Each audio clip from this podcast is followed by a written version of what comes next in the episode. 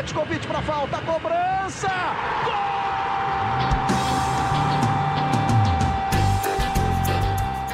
Está entrando no ar o podcast Sabe de quem? Do rubro negro, da nação, é o GE Flamengo.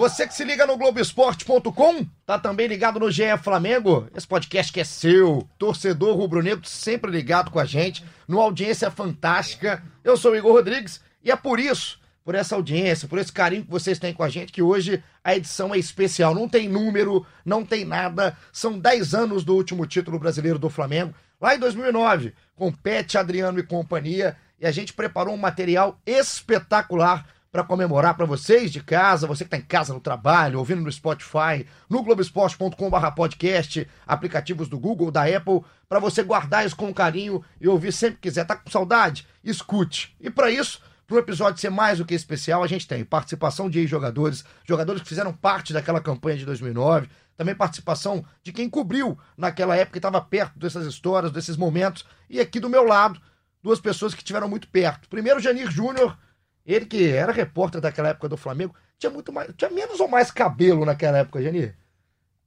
E aí, Igor, tudo bem? Você tá bem? Já boa, começou boa bem, né? pergunta, né, pra abrir? Não, porque eu fiquei em dúvida assim se eu tinha mais ou menos cabelo, não sei, mas, mas consegui uns cabelos brancos daquele 2009. Rapaz, eu, é porque assim, eu vi uma fotografia, um retrato, né? Porque tinha o Janir ali do lado do Thales Soares, que já participou com a gente também, que ele é careca sempre. O Janir acho que tava com menos cabelo, ganhou vida. É porque agora, agora eu, tô, eu, tô, careca cabeludo, tu passa a mão aqui, sai tudo, cara.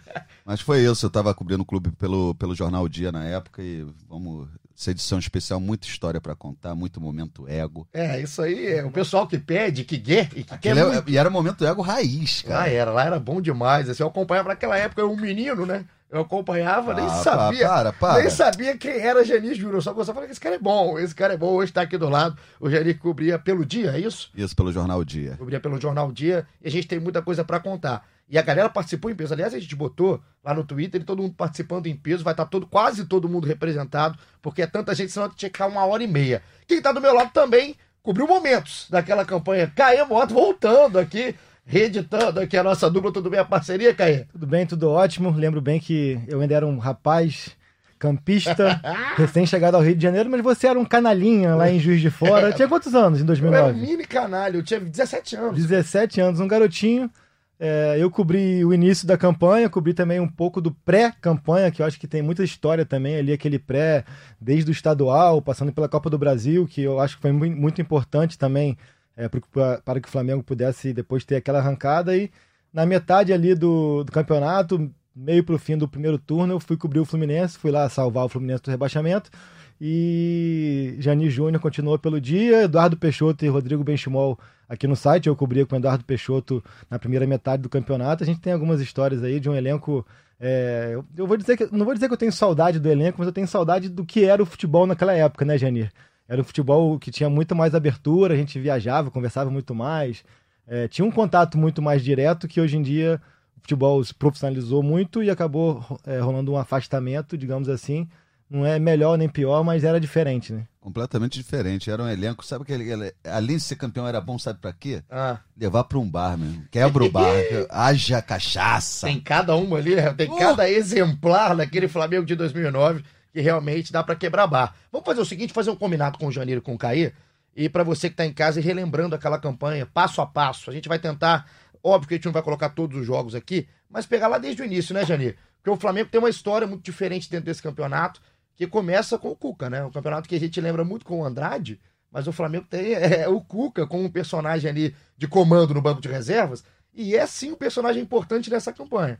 É, e o Cuca, assim, já é, falando em cabelo branco, foram alguns com ele. e essa campanha tem alguns pontos, assim, a saída do Cuca é um deles, acho que tem uma virada de chave ali, que o elenco já estava no limite com o Cuca, como a gente vai falar no programa, a volta do, é, a volta do Adriano, o Pet, tudo. Então tem coisas pontuais, realmente teve o Cuca, ficou até julho, se eu não me engano, e a coisa mudou muito quando ele saiu. Mas é, ele pega o campeonato, o começo do Campeonato Brasileiro, quando o Flamengo vai bem mal, e a virada de chave, eu acho que, apesar dos jogadores que também que chegam, é mais quando troca o treinador, que a insatisfação com o Cuca era, posso dizer, entre os jogadores praticamente geral. Então não dá para trocar o time inteiro, troca o treinador. Eu acho que teve muito peso essa mudança. E o Cuca, ele comandou o time por 13 rodadas, ele sai na 13 terceira rodada, e aí entra o Andrade ainda como interino. Esse jogo vai ser até um pouco mais falado aqui daqui a pouco, porque é um jogo muito marcante na Vila Belmiro do Flamengo.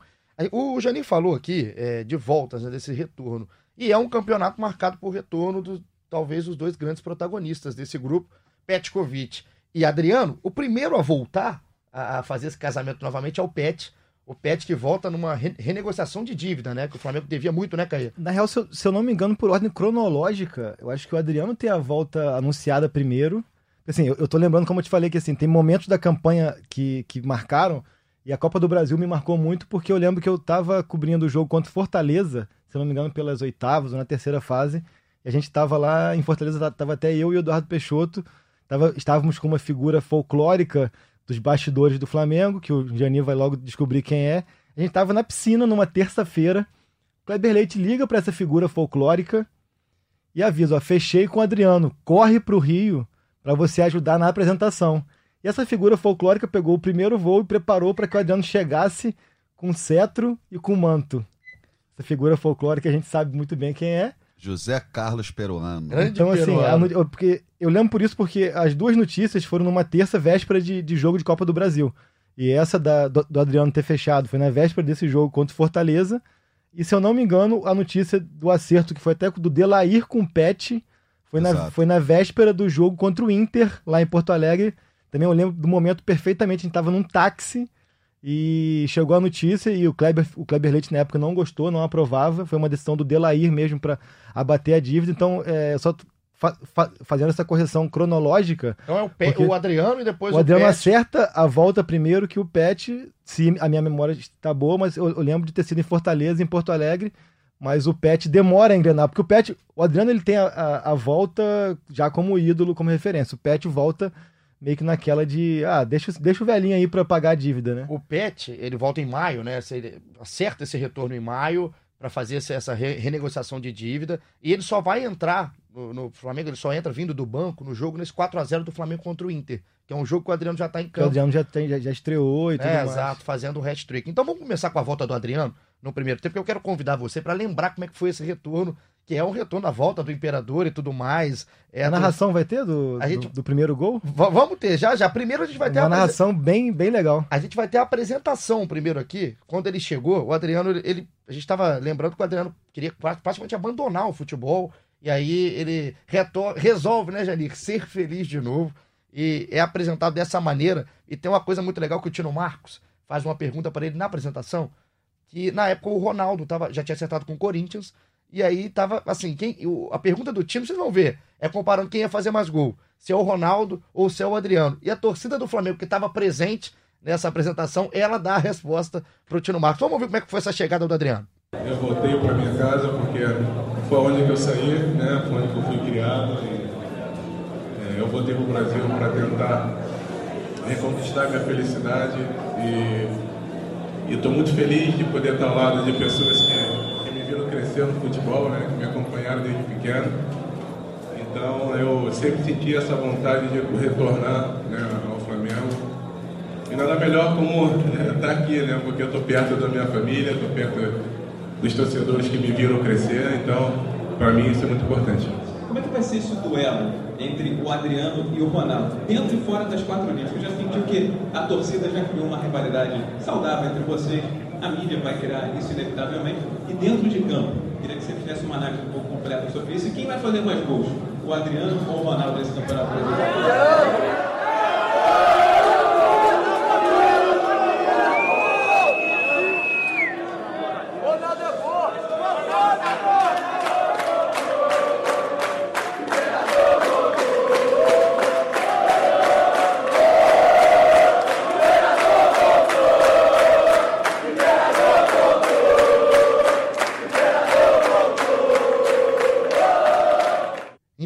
A reação popular à pergunta do Tino Marcos, Jenny. Você estava na, na, apresentação? Estava na apresentação. Era a apresentação pressão, que era a imprensa e todo mundo ali do lado, né? Eu lembro, não lembro a pergunta que eu fiz, mas lembro bem dessa da reação que, que o pessoal teve, também uma reação do Adriano, quando ele mostra pro Kleber Leite que está do lado dele, o cabelo, os pelos do braço arrepiados e tudo. E assim, só lembrando que o Adriano já chega com uma polêmica. Uma ideia até bem legal, que ele veio com a camisa com ponto de interrogação nas costas e uma votação popular decidiria o número dele. O que aconteceu? A votação decidiu. Número 9. O que, o Adriano fez? Quero 10. Atropelou a, a votação, já, já escolheu a 10. Ou seja, já começou assim. Ele queria ser o 10 da Gávea, conseguiu, chegou como. voltou como o imperador que sempre foi. Mas esse dia da apresentação é bem emblemático. Cada figura, aquela é época de Flamengo, Flamengo mesmo, assim, da, da, da galera, do, da pressão, de torcedores ilustres. Um dia marcante, com certeza. Eu tenho também um bastidor interessante já do outro lado dessa apresentação, que é a reação dos jogadores, né, Jenny? Pra gente é, ter a noção da grandeza daquele Adriano que voltava da Itália. Foi após esse jogo contra Fortaleza e, e foi bem no horário que a gente estava indo saindo do hotel para ir pro aeroporto. E eu parei com o laptop ali na hora do check-out, liguei no Sport TV na, é, é, pelo computador que estava passando ao vivo e começou a juntar jogador para ver aquilo. Eu lembro, lembro bem do Léo Moura ainda no auge do seu moicano, encostar e falar: caraca, o cara é fera mesmo tal. E os caras ficaram vendo assim, tipo, é, numa relação meio quase que de idolatria ou de alegria por um nome tão grande no futebol mundial. Tá chegando para atuar com eles ali. Eu tenho um momento musical dessa, dessa do Adriano Ah, que é. Que saudade! Ah. Chora, me liga, implora seu beijo de novo. Me pede de socorro. O Adriano veio socorrer eu, que não tô bobeira, já busquei aqui no Google top 10 hits do Brasil em 2009. Chora, me liga, tava entre essas 10 Muito músicas de bom. 2009. Muito bom. Fez a pesquisa no top 10 de hits em 2009. Então, Chora Me Liga, é o primeiro momento musical aqui do nosso, nossa edição e mais do que especial de 10 anos do último título brasileiro do Flamengo, que agora voltou a vencer em 2019. E o, o Caí falou do primeiro gol, né? Porque é a estreia do Adriano. Com a camisa 29, vocês, vocês falaram de camisa, né? A votação dá 9, ele escolhe a 10, mas primeiro ele usou a 29. E tinha uma lógica, né, Jani? Eu não lembro bem se, a- se foi tipo data de aniversário, depois teve. Acho que era a idade que ele tava, foi- 29 é, na depois época. teve 87, se eu não me engano. Não, não, 29 não tinha, acho que não sei. É, enfim, é, tinha, tinha uma uma certa lógica enquanto recibo, resolvia é. aquela questão. É. Porque foi delicado. Como que você passa por cima de uma, uma, uma votação popular? e ele usou a 29, estreia contra o Atlético Paranaense, é um jogo também muito marcante, assim. Eu lembro que esse jogo estava em Minas Gerais, é, longe daqui do Maracanã, e todo mundo parou para ver a reestreia do Adriano, para saber qual Adriano que ia estar em campo, né? E aí esse gol marca não só o Adriano por um gol, né, um gol de cabeça, mas também o cruzamento do Léo Moura, né, que marca Sim. também. E vamos, vamos ouvir, vamos, Vamos ver, ver, vamos ver. a narração que é uma- Eduardo Moreno? Eduardo Moreno, uma narração muito marcante, muito marcante, um gol que entrou para a história então do Flamengo dessa campanha, entrou para a história do Adriano e também para do Lemuro. Vamos ouvir. É, tá aí o Emerson, deixou na direita o cruzamento para Adriano! Aos súditos rubro-negros, eis o imperador! Gol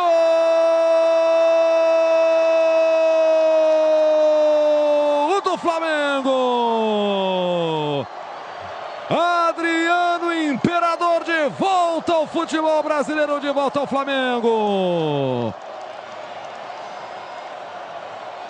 Comecinho do segundo tempo, um minuto. O levantamento do Léo Moura. Cabeçada para baixo do Adriano. Não deu para o goleiro Vinícius. Dois para o Flamengo, zero para o Atlético Paranaense. Narração emblemática e que marcou realmente eh, essa campanha e ali começava um desfile do Adriano, né, em 2009. Porque quem duvidava, né, Jani, o que, que o Adriano via fazer, já era indício de um Adriano ex-jogador para muita gente, pelo porque ele tinha feito, né, por abandonar a carreira entre aspas, o Adriano ali começava a, a reinar no Flamengo e a ser o artilheiro que todo mundo conhecia. É, ainda com a cabeça bem instável, mas ele. Acho que ele. O que resume assim, a apresentação retorno, ele falou: eu voltei para ser feliz. Ele estava em casa, ele estava perto da favela que, é, que ele gosta, perto da família. A mãe tem muita participação na vida dele, a avó, elas estavam na apresentação. Então volta o Adriano, o Adriano matador, o Adriano com a canhota potente e o Adriano que faz gol na estreia. Eu estava também nesse jogo, uma cena que eu lembro muito, e é a música que fica, a música, o Imperador voltou, e uma bandeira, uma espécie de bandeira de Com papel. balões, né? é, Balões os subindo. balões e o É, rosto do é Adriano subindo, é aquilo ali. Aquilo E- é bem marcante no início. e quando eu ia pro Maracanã, é, meus irmãos mais velhos, tudo, sempre falavam, ah, quando tiver uma pipa no alto, um balão, se cair é sinal que vai dar ruim. Pô, eu fiquei olhando aquela bandeira do Adriano. Ver pra foi, onde foi, que ia, foi, né? foi, foi, Foi, foi, torcer, foi. sobe, filha da puta. Ou seja, Subiu. subiu, subiu e o Adriano acaba o ano como todo mundo sabe. E aí Esse também... jogo também, é, então, eu tava nesse jogo e, por, curiosidade, eu tava de, fé, de folga nesse, nesse fim de semana, tava em Campos, e só que o Peixoto também tava de férias, e aí ficou aquela, ah, quem quer cobrir? e tal, eu pedi pra vir pela grandeza desse momento, tanto que é legal estar aqui 10 anos depois falando desse momento, e, e uma coisa que eu acho que hoje em dia acontece menos é o tamanho do jogador ter, um- ter muita influência no comportamento dos outros, assim, eu sentia que o Adriano, só por ser o Adriano, já colocava muito medo na, na defesa do Atlético. A gente, com certeza. a gente fala muito do gol marcado por ele, mas o outro gol, que foi contra do Márcio Azevedo, ele, tipo assim, foi um lance totalmente. Um cruzamento também da direita, mas nem sei se foi do Léo mesmo, mas, mas sem- meio que sem de, uma bola rasteira assim. E o Márcio desespera por saber que o Adriano tá ali. E aí ele pega e bota pra dentro assim um gol contra. Então assim, é, Como é que é, o cara mexe, né? Teve tudo, muito né? esse impacto da chegada chegada do Adriano. A gente hoje tem muita percepção de mundo, de globalização e tudo mais, mas o Adriano era muito grande quando voltou. É, é só um detalhe. E mais também, é, assim, o Adriano é o Adriano, mas também começa a ficar brilhar bem mais com o Andrade. Cuca, Sim. sempre ele arruma uma pinimba com o Adriano também. O Adriano tava dando aquelas mijadas fora de pinico, ou seja, tem uma série de questões. Eu acho que essa troca de treinador, o Adriano também vai junto na, na subida de produção. Até porque o Adriano participa muito dessa, dessa decisão, né? Assim, ele ele, ele é, deixa bem claro de não ficar à vontade com o trabalho do Cuca, né, gente? É, e a gente estava um período lá na, na Granja, foi em 2009 isso, não foi? Que aí tem uma coletiva do, do Cuca com o Adriano, é constrangedor, assim, que a gente sabia que era um, um teatro, Teatro. que os dois não se, se engoliam. Só que o Adriano tinha o grupo todo do lado dele, né? O Cuca, não. Só tinha o irmão dele, o Cuquinha. Cuquinha na Bonitinho, época. né? Bonitinho. O Eduardo Peixoto fez uma matéria de bastidores que o Cuquinha ficava até Atrás com da- atrás da porta? atrás da porta escutando a conversa dos jogadores. Parece desenho animado, mas é sério. Então, é, é, vou começar com a primeira pergunta cafajeste da, da edição, canalha como somos, porque tem o retorno do Adriano que a gente fala, cronologicamente o Caio nos alertou que depois vem o retorno do Pet. Em maio, o Pet tinha uma dívida, se eu não me engano, de 18 milhões, É, o Flamengo foi para isso. 10, né, negociação, enfim. Ele queria aposentar no Flamengo, é uma coisa que ele queria. Vamos ouvir o que o Pet, o Pet dá uma entrevista logo que ele volta para o Esporte Espetacular, e ele fala isso aqui, realmente que ele queria voltar e que a torcida queria esse retorno dele. Antes de sair do Flamengo em 2002, eu já falava que queria ser a carreira, mas não tinha como. Infelizmente, o momento era difícil no clube e eu tinha que sair. E agora tem uma oportunidade daquilo que eu falava em 2002, tem chance de se cumprir. Então tá aí o Pet falando que é, é uma coisa, é um namoro, né? Que ele queria ficar em 2002, só que era uma, uma situação totalmente diferente do Flamengo que não conseguia segurar financeiramente o Pet. Então ele volta realmente para terminar a carreira, só que ninguém pensou que o Pet voltaria desse tamanho. Acho que nem ele mesmo Nem pensava, ele, né? Nem ele. Agora, antes de eu fazer a pergunta canalha, Janir, apresentação do Pet. Então, é legal de fazer um contraponto, que o Adriano foi lá no, no auditório Rogério da Steinberg, uma coisa grande, na apresentação do PET, porque ele vem por causa dessa negociação da dívida, o Delair conduzindo, que o Delair estava no lugar do Márcio Braga, estava de licença, e o Kleber Leite não atura, não engole muito bem essa questão do PET. A apresentação do PET não tinha nenhum dirigente do futebol. E Só com o. Cuca, ele treinava lá para completar elenco. Outro exemplo de que vira a chave quando muda o treinador. O Cuca não contava com o PET. É, Kleber Leite engoliu o Pet, mas teve que engolir.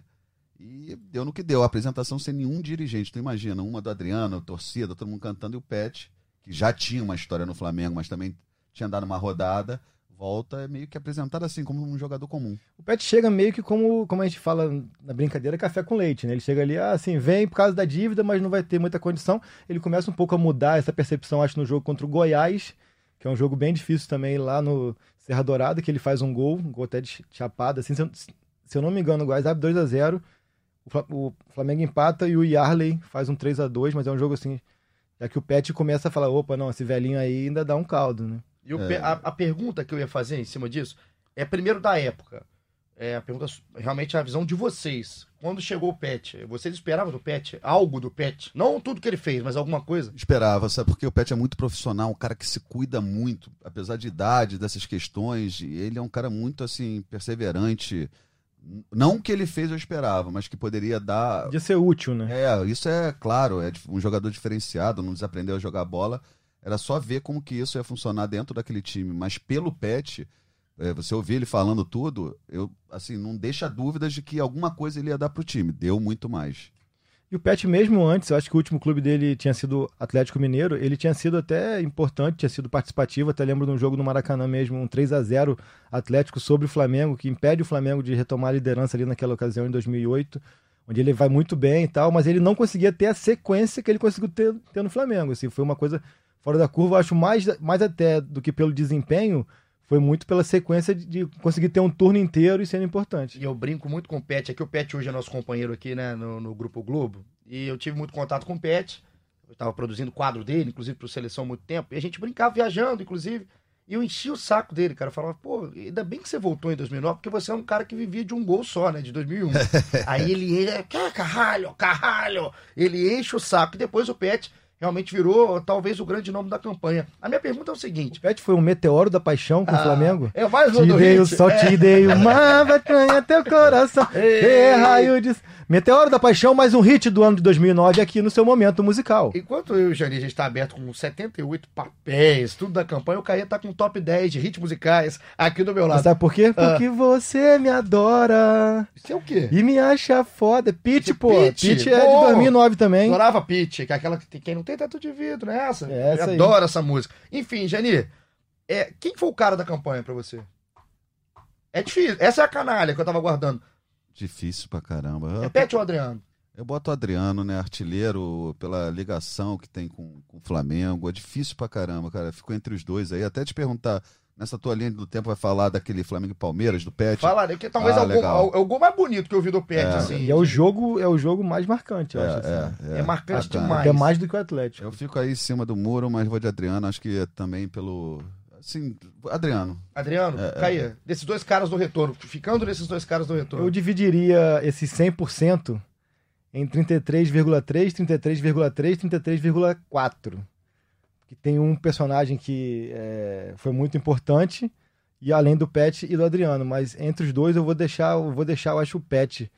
Porque o Adriano, naquele finalzinho ali, por mais que o Pet não tenha conseguido jogar o que jogou ao longo do campeonato, nos jogos contra Goiás, Corinthians e Grêmio, o Pet pelo menos esteve ali naqueles momentos. O Adriano é, poderia deixar um vazio ali que poderia ser determinante. Assim como ele foi determinante para o título, ele poderia deixar essa, a brecha que ele deu poderia atrapalhar. Então, dividido aqui entre Pet e Adriano, Mostra até porque o pessoal aqui na, que participou no Twitter também se divide, né? Na hora de lembrar do melhor jogo, de lembrar do golaço. Tem muita gente que lembra do gol olímpico do Aí tu vai, tu vai, votar no Pet, que nessa produção que tu fazia do quadro dele, eu sei que ele pagava teu almoço. apesar do Dejan ser pão duro. Nunca me deu um centavo. Oh, Dejan teu... Paulinho, Paulinho, Paulinho, Paulinho. Paulinho. Esse é eu que paguei almoço do Pet, enfim. Volta em mim pra cá que do Brasileirão. Mas eu, eu vou votar no Pet mesmo, mas não é pelo almoço, não é pelo almoço. É porque também mais pra esse final, essa reta final e mais até pelo inusitado, assim. Eu confesso que quando o Pet volta, eu não esperava quase nada do Pet, assim. Eu esperava que o Pet fosse mais um símbolo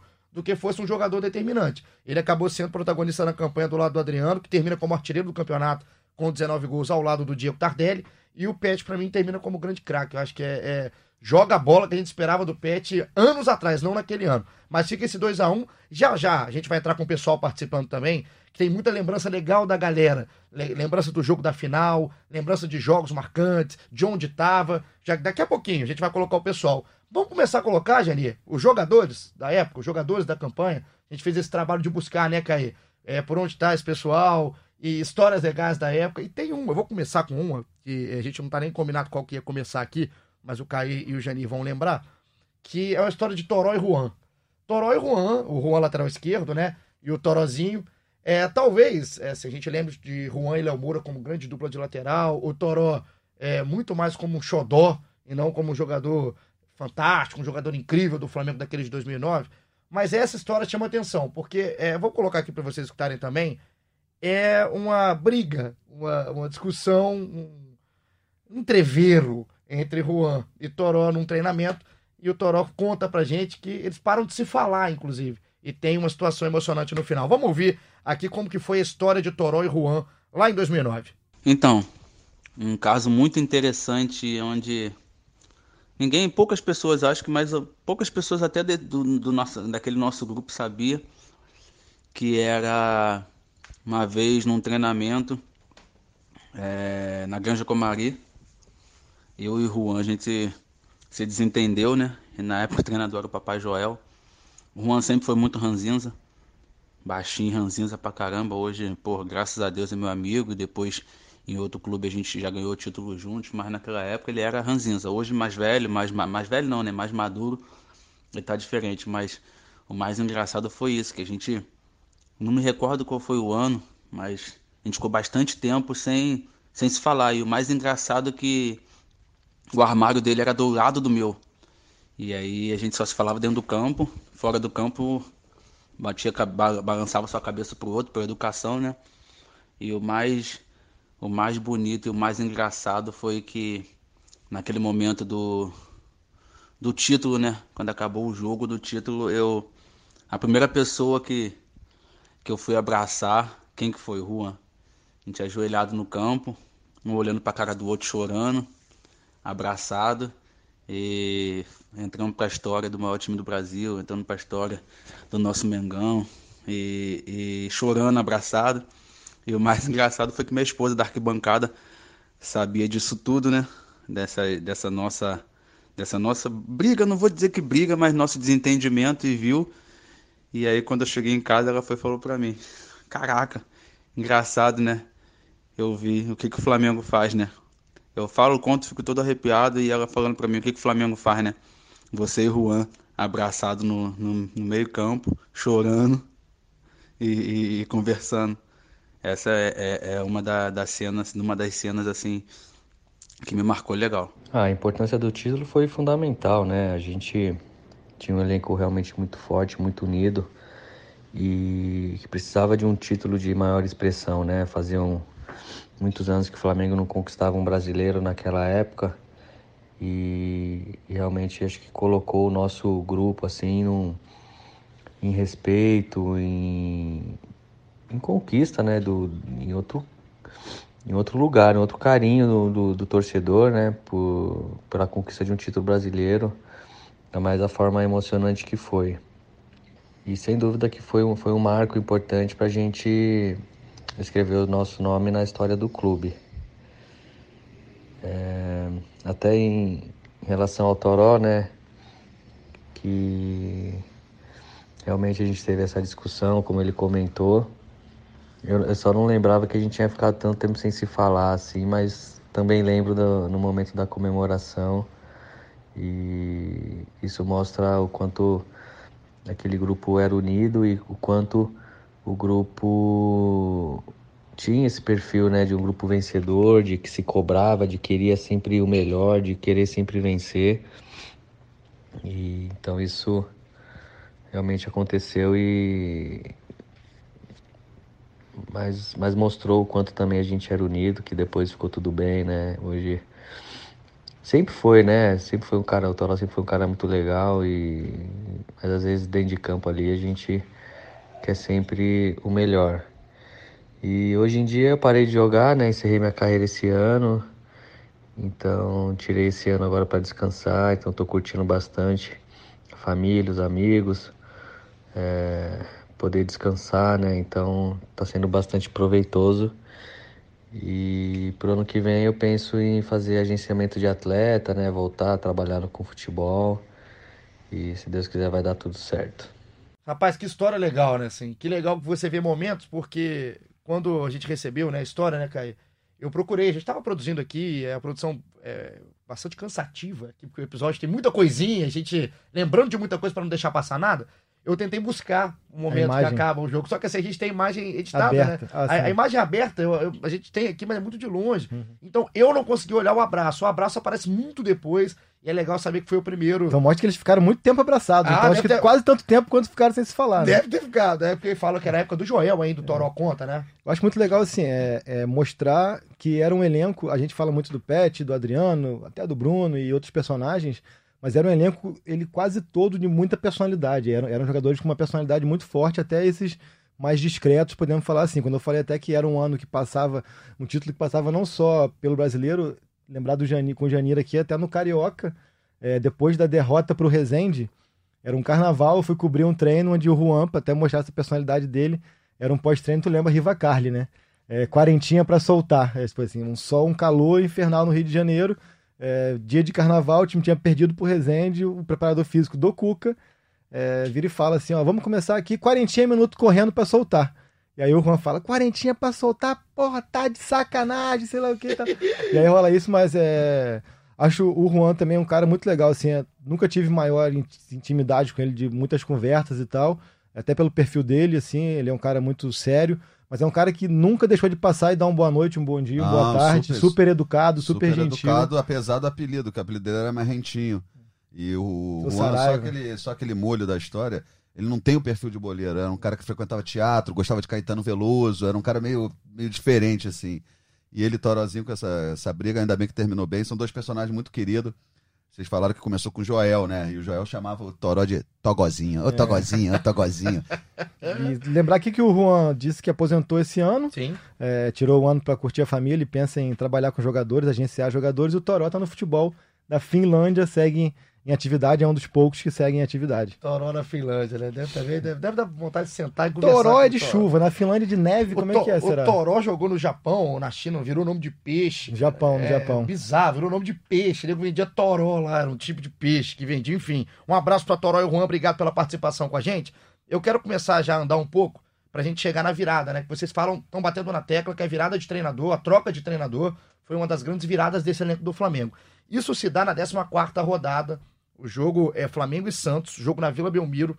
2 a 1 pro Flamengo, o Flamengo vence de virada. O Robinho abre o placar, Adriano e o Pará, Pará contra. Pará já ajudava o Flamengo naquela época. Então né? Pará é bicampeão brasileiro pelo Flamengo. É bicampeão é brasileiro pelo Flamengo. O Parazinho fez contra e o Adriano fez o primeiro, o Pará fez contra o segundo. Então o Flamengo virou. Por que, que é marcante? Porque o Andrade tá ali à beira de campo. Ele assume como interino naquele momento tinha muito apoio do grupo, né, Janine? Impressionante, né? Bastante, bastante. É, era um cara muito querido, né? E, e, isso ajudou muito também, depois, além da questão técnica, tática, o fato de ser querido pelo grupo. E importante para um elenco com jogadores tão, não sei se autoritários, mas com personalidade tão forte, com necessidade de participação tão forte, ter um cara sereno e apaziguador e que escutava como Andrade, e não um cara que, que, se, que é, é, era da imposição, de, de querer dar ordem e tal. Acho que foi muito importante, né, Geni? Eu, eu, eu, acho isso. A partir desse dia, desse jogo que você vai lembrar, Igor, eu faço uma comparação, não tem nada a ver com a época do Corinthians, mas é o Andrade criou ali, tipo, casa com o que o Caio falou, uma democracia rubro-negra. Todos tinham voz, é, ele dividia as, os debates com os líderes do grupo. Isso foi até um problema depois em 2010, que você dá liberdade para o jogador depois para tirar amigo, senta e chora. É complicado. E quem também aproveitou para fazer isso com a gente, essa parte, esse jogo. O, é uma época também, um momento marcante, é, triste no caso, porque era ali tinha morrido o Zé Carlos, né? O goleiro Zé Grandão, goleiro do, do foi companheiro muito tempo do Andrade Exatamente. também. Exatamente. E, e aí o, o, Eric Faria, companheiro nosso aqui, um abraço pro Eric, também sempre muito solícito com a gente. O Eric, ele estava em campo, como repórter de campo naquele jogo, e o Eric relembra com a gente. Vamos, vamos ouvir o Eric, ele relembra com a gente como é que foi é, essa história do Flamengo, esse momento do Flamengo na campanha de 2009. Fala pessoal do podcast, Caê, Janir, meu amigo Polinho, tudo bem? Então, contar uma, uma história para vocês, porque eu acho que o Andrade é um profissional brilhante, mas teve um aspecto emocional na campanha de 2009 que foi muito impressionante. Depois do jogo Flamengo 2, Santos 1 na Vila Belmiro, onde o Flamengo não vencia havia 25 anos. A última vitória lá tinha sido em 1974 e o Flamengo venceu de virada esse jogo, gol do Adriano e tal. É, naquela semana o Zé Carlos, o goleiro, o Zé Grandão, tinha falecido e o Andrade estava muito emocionado com a vitória e, obviamente, por conta da morte do Zé, do Zé Carlos, que era muito amigo dele. E aí esse misto de emoções fez com que o Andrade chorasse no fim do jogo e eu ainda o consegui entrevistar dentro do campo ali, ainda tinha esse hábito de entrevistar o técnico na saída do campo. E ele se emocionou muito, chorou muito, e de tal forma que cativou a torcida rubro-negra, que naquela época ainda tinha alguma desconfiança se o Andrade deveria ou não deveria ser o, o técnico, né? E eu me lembro que a repercussão daquela entrevista foi imensa, por conta da emoção do Andrade, é, um pouco do DNA rubro-negro presente ali naquela entrevista. Então a torcida acabou abraçando também o Andrade e foi parte importante naquela caminhada que terminou com o sexto título do Flamengo. É, eu me lembro muito dessa entrevista, assim, ele se emocionou demais e foi um episódio muito marcante naquela campanha. Um abraço, pessoal. O Eric relembra aí, né, Janir e Caí, é, a emoção do Andrade, né? E assim, o que me chama a atenção é. A gente vai ouvir daqui a pouquinho, depois que vocês falarem, a sonora do Andrade, a entrevista do Eric faria com o Andrade em campo, ainda logo depois do jogo.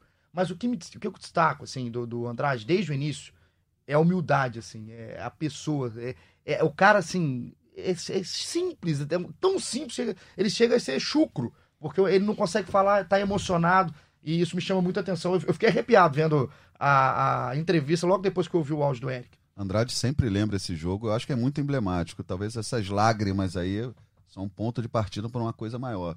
É toda emoção envolvida ali, acho que aquilo ali é, é muito emblemático nessa campanha, essa vitória. É, o fato do Andrade ainda ser um interino, obviamente, a questão do Zé Carlos. É, esse jogo é muito pontual pelo que acontece e como o Andrade vira um personagem. Cresce como personagem ali mesmo, sendo ídolo, campeão, como jogador.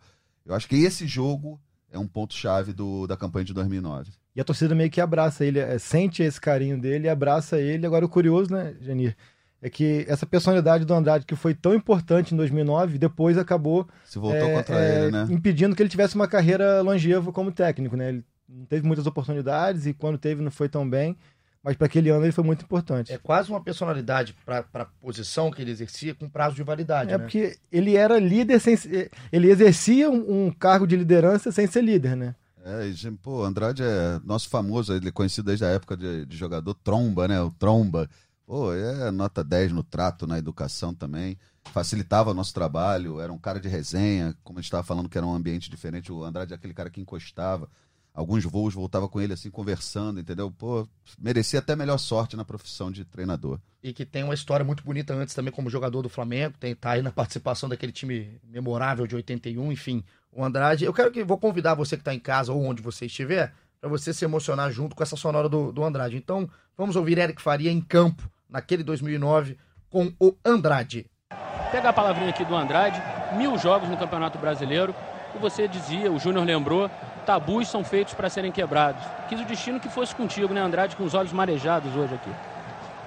É verdade, é verdade. Quis o destino que fosse eu estar aqui hoje. É, muitos gostariam de estar aqui, de estar dirigindo esse time fabuloso do Flamengo, que hoje, mais uma vez, né, fez a gente se orgulhar, se sentir orgulhoso desses garotos hoje que fizeram em campo, se dedicaram. Eu, eu tô, tenho que agradecer muito a eles. Agradecer eles e queria dedicar essa vitória um amigo meu, Zé Carlos, que hoje não está mais com a gente. Essa vitória é para ele, para Zé Carlos. Obrigado, obrigado. É legal pra caramba, assim. Eu acho que é um dos momentos.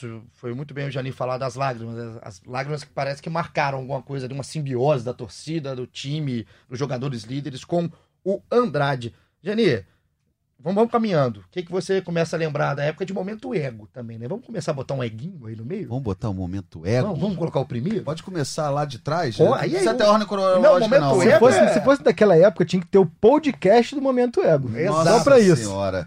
É, quando o Flamengo é campeão, o Adriano some, né? Ah. O Adriano era normal sumir. ele foi pra favela que ele nasceu, a Vila Cruzeiro e tudo, e não saía de lá pra nada. Aí no meio da festa, né, distribuindo cerveja, churrasco, tudo, ele pediu pro primo dele lá pegar uma graninha que tava acabando, ele tinha que reforçar a festa. 40 mil, Igor. Tá bom pra você? E aí depois ele fica vários dias lá. É, é... pra comprar o pão de alho, né? É, queijo coalho, aquela chão de dentro. 40 mil e depois é, tem uma visita, a gente vai lembrar isso, tem uma visita ao então presidente Lula, que o Adriano quase não vai justamente porque ele tava naquele jeito. Tava no bode as costas é, já. A né? galera no entorno teve que tirar ele mesmo de lá. Ele vai num avião à parte encontrar o presidente e tudo, mas esse é o primeiro. Adriano fazendo a festinha, acabou assim, secou a cerveja, ah, pega 40 mil. Pô, a gente aqui junta dois ah, reais cada um. Né? Imagina né? o churrasco, devia ser A gente tá aqui contando as horas pra terça-feira, que é a festa de fim de ano. Exatamente, cara. É da um casa. Momentinho ego, depois gostei. vai ter um mais picante. Putz. Negócio de bola nas costas. Xiii, gostei, gostei. Então 40 mil pro churrasco do Adriano. Não pro churrasco, só pra fortalecer o churrasco que tava acontecendo. Deve ter tido muito a 100, né? Foi difícil de encontrar é. o Adriano esse dia, né? Então tem uma questão que é aquela. É. Então me encontra Charlie Brown também foi um sucesso eu em te 2009. contar. Charlie Brown é uma das minhas Gostei. bandas preferidas. Muito feliz de poder trazer essa Eu música tô com aqui. 100% de aproveitamento. Não sei cantar uma até agora. Gostei, gostei. Essa eu gostei. Chorão Eterno. Chorão, Chorão, Eterno. Chorão Eterno. Hashtag Chorão Eterno. Eu queria perguntar pra vocês, é, é, que estiveram perto, né?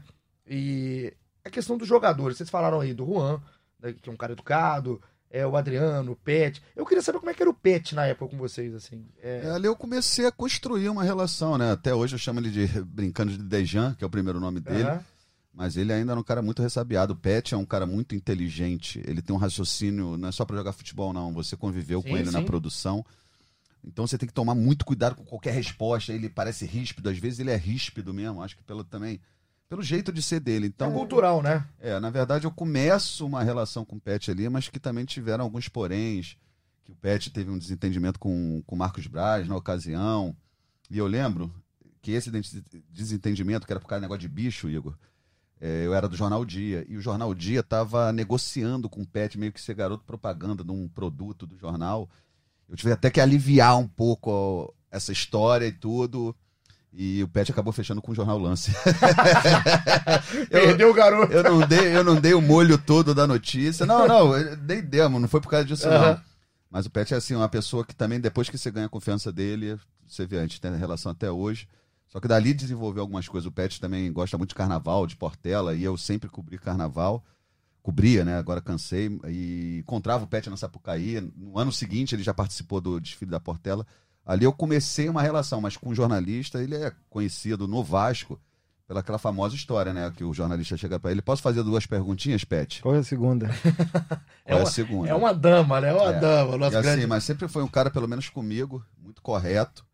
Não é aquele cara de mandar recado por assessor, resolvia tete a tete. Tudo bem que muitas vezes eu nem entendia o que ele estava falando de tão rápido. É, eu, eu tenho um outro cara. é, Mas até- é um cara chato, hein? É, não. é chato, é, Não, chato. Ele sabe que é chato. Ele, não, e ele sabe ser, né? Tem que ser. O dele é assim: você combinou 3 e 1 pra começar 3 e 1. E, e você sabe que tinha uma briga, lá todo mundo corria de, de dividir quarto com ele. Que ele, era, ele acorda, acordava 6 horas da manhã e, na verdade, em concentração, o jogador vai dormir. Quatro pra acordar Fica pro jogando almoço. baralho, fica jogando Exatamente. videogame. O pessoal corria, falou que ele todo metódico, não podia acender a luz e o caramba. Ele Tinha queria ver o Bom Dia Belgrado lá, É né? isso. O Sérvio lá. Um beijo pro nosso querido Pet, hoje companheiro aqui, que se escutar vai encher o meu saco depois. Caê, sabe um personagem que eu lembro, assim? Isso aí é porque todo mundo vai falar sempre dos caras, né? Pet, Adriano, fala do Bruno, fala do Léo Moura. Mas Denis Marques, Denis Marques, porque muita gente aqui né, no Twitter manda. Rapaz, o Denis Marques era. Participou da campanha, mas Como é que era o Denis? eu assim? lembro É- muito pouco dele. Ele era tão discreto. Era- Ele era fora de campo discreto, como em campo. Outro também que a gente pode lembrar, o Gil. Sim. Gil do Vale Tudo. Sim. É, deixa eu ver mais. Alex Cruz. Lembra do Alex Cruz? Alex Cruz, nem Jogadores lembro, cara. que. É o lado B. É o Alex lado B. Cruz é um jogador que tem uma história curiosa que ele enfrentou o Flamengo pela Copa do Brasil defendendo o Ivinhema. Aí o Kleber Rett gostou, contratou ele por um mês ou dois meses. Ele não fez nenhum jogo e acabou o período probatório dele. Só que ele ia voltar pro Ivinhema, Ah, os jogadores lembrei, fizeram uma lembrei. vaquinha para que ele ficasse até o fim do ano. Exatamente, que a história é surreal hoje no- Surreal. No, futebol atual, né? Mas eu- você falou do Denis Marques, eu lembro que ele ficou pé da vida, eu acho. Que o Jornal Dia tem uma linhagem mais popular, uma, uma linha mais popular, né?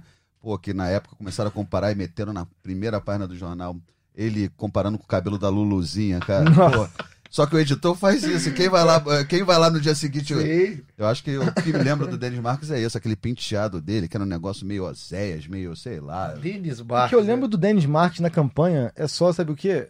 O salário não era baixo, não. da hein? foto dele naquelas bandeiras que levantaram depois do título, que tinha bandeira de todos os jogadores. É a única lembrança que eu tenho dele na campanha. Eu vou até olhar aqui quantos jogos ele jogou. Sabe uma lembrança por que, que eu falei do Denis? Eu não fiquei louco, não. Não falei à toa. Por causa do baile do Denis? Também gosto, gosto muito do baile do Denis. Um abraço pro Denis DJ. Mas é porque eu tô passando por um jogo aqui também, gente pegando jogos marcantes. 29 rodada. Qual jogo foi esse? Flamengo 2x1 no São Paulo. Esse jogo é, é muito importante, é, significa muito. Foda-se o pênalti. Foda-se o pênalti. É esse jogo. Por quê? O Denis Marques, a atuação do Denis Marques nesse jogo, ela talvez seja a pior atuação de um jogador profissional no- num jogo de futebol. Não jogou nada. O Denis Marques ele é substituído. Entra o Bruno Mezenga no segundo tempo. E o Bruno, inclusive, participa, rouba a bola do segundo gol. Enfim, é uma substituição do Denis Marques pelo Bruno Mezenga. Agora, que jogo, né, Jani? Que Denis jogo. Marques, nesse jogo, ele substituiu o Adriano, porque é, foram, foi uma sequência de dois jogos. que o Adriano foi para a seleção, acho que uma das poucas convocações do Adriano ali pelo Dunga, e o Flamengo teme muito que essa convocação tire o, o time do rumo, dessa arrancada rumo ao G4 na época, não, nem sonhava-se muito em título, e o Flamengo empata com vitória em Salvador, um gol do Zé Roberto, se não me engano, nos acréscimos, e aí tem esse jogo do São Paulo. Porque o Flamengo termina o primeiro turno, né, os 19 primeiros jogos, em sétimo lugar, e aí, assim, bem, o Flamengo sempre ficou muito longe ali do primeiro lugar, que era do Palmeiras. Sempre, o Palmeiras sempre. bastante dominante naquele ano até o final do campeonato. E aí chega essa 29 rodada, já com o Flamengo começando a, a se engraçar, né? Querer fazer alguma coisa, mas ainda muito distante, porque o Palmeiras tinha 54 pontos, o São Paulo era o segundo, naquele momento com 49, e o Flamengo era o quinto com 47. Então o Flamengo ganhando podia passar o São Paulo naquele jogo, né? E é o que acontece. O Flamengo, aliás, o Flamengo vai a 47 com aquela vitória e o São Paulo fica com 49 pontos. 12 jogos fez o Denis Marques, caramba. 12 já deve ter entrado em muito jogo. Agora, esse jogo, é, gente, eu tô falando dele bastante porque a gente vai ter participação também de jogador. Esse jogo é muito marcante na campanha por tudo que aconteceu, né? O jogo teve de tudo, né, Janine? Então, é, você falou dessa substituição, eu não lembrava, né? Mostra como, como co- o panorama mudou 10 anos, né? Quem entrou, quem, quem, quem saiu, era saiu o Denis Marques, entrou Bruno Bezerra. Eu acho também que é um jogo. A, a campanha, quando a gente pega depois, ainda mais 10 anos, de tantas vezes que a gente viu e reviu, tem jogos pontuais, eu acho, assim, que são determinantes. Esse jogo que você colocou, por exemplo, eu não lembro de muitos detalhes, mas é um jogo que, se você me perguntar cinco jogos, três jogos que estão é, nessa lista do que mudou do Flamengo em, em 2009, que fez acreditar no título, esse do São Paulo é um deles.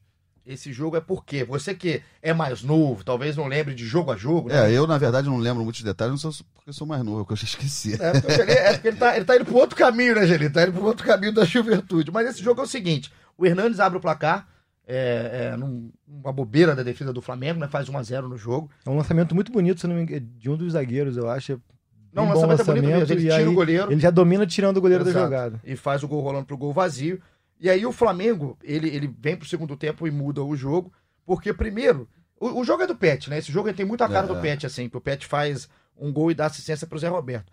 Mas o gol, o primeiro gol do Flamengo é o gol de empate, é um gol de pênalti. É um pênalti do Jorge Wagner no Toró, Toró que a gente já ouviu aqui um pouco mais cedo. E aí o, quem vai pra bola é o Pet, é o Pet contra o Rogério Senna, dois cascudos. E antes da gente começar a discutir sobre ele, vamos ouvir como é que foi a narração do Kleber Machado. O Kleber narrou assim o primeiro pênalti do Flamengo, o pênalti que o Pet perdeu num primeiro momento. Vamos ouvir. Rogério no gol, Petkovic na bola. Vai partir para bater de pé direito. Já está autorizado. Partiu Petkovic, bateu. Rogério! O Bandeira mandou voltar. O Bandeira mandou voltar. O Bandeira Marrubson Freitas manda voltar a cobrança. E aí o São Paulo vai em peso para cima do Bandeirinha.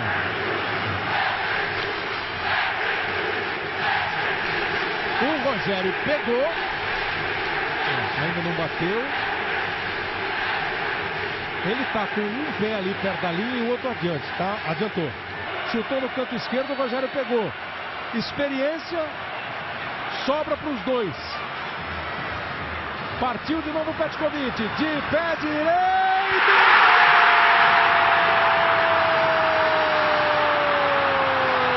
Petkovic do Flamengo.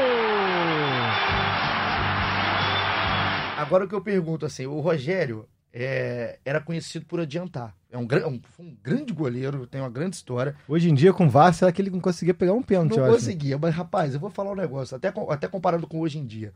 É, eu fui ver o lance, né? Pra vir falar aqui com propriedade até um pouco maior. Ele adianta, ele dá um passo. Só que o outro pé do, do Rogério, você tá na linha. O outro, ele não não é aquele salto do Rogério que a gente estava acostumado de dois passos. Mas só que na época o Marrubson Freitas, grande Marrubson, ele que era auxiliar, ele que levanta a bandeira na hora. O Pet bate no canto esquerdo do Rogério. O Rogério cai, faz a defesa, tá comemorando. E aí o nosso grande Marrubson faz a defesa. Jani, e depois o Pet faz a lá Zidane, né? Aquela cavada no alto, Zidane na Copa de É, vocês, 2006. fa- vocês falando aí agora eu lembrei. Tô começando a ficar até em dúvida. São 200 mil jogos que a gente já fez, né? Aham. Se Adriano foi o, o cara do brasileiro mesmo, cara. que eu não tinha lembrança mesmo desse jogo. Agora nesse jogo, o falando. Pet dá assistência também pro Zé Roberto. Então, do Zé Roberto é o segundo, né? É o Isso? segundo gol. Tá, lembrei, lembrei. Acho que é isso, é isso. Pet, diferencial. E qual é a aspa dele do pênalti? A declaração? Foda-se o pênalti. É, é ele- um carinho, né? Ele conta que o, quando ele perde o primeiro, ele fica meio, meio ressabiado, meio tenso assim. Aí o Everton Silva, Grande lateral Everton Silva. direito, chamado de Papão no elenco, veio da Friburguense, se não me engano, né, Depois Juninho? acabou renovando, acho que por É. quatro anos, Ele cara. ficou. Tu vê o que o Campeonato Brasileiro É. traz. Tem coisas boas e coisas ruins. Ele cara. ficou. Aí ele diz que o Everton Silva chega perto dele, quando sente que ele tá tenso, fala: Pai, foda-se o pênalti. Você perdeu fazendo, não vai mudar nada. Meu Deus do céu. Tem uns caras que ficam pra história por causa da aspa dessa. O nosso grande Everton Silva. E aí, o, o- depois o Bruno Mezenga rouba uma bola, dá no Pet. O Pet dá uma enfiada de bola pro Zé Roberto e jogou pra caramba o Zé Roberto esse campeonato também, né? É o campeonato da vida do Zé Roberto. Tão É, surpreendente quanto o Pet, eu acho. assim Quando ele chega, ele já chega ali como um apelido que ele tinha de. Zé, Bu- Zé Zé Boteco, né? E aí ele Gente mas boa. joga demais, joga demais.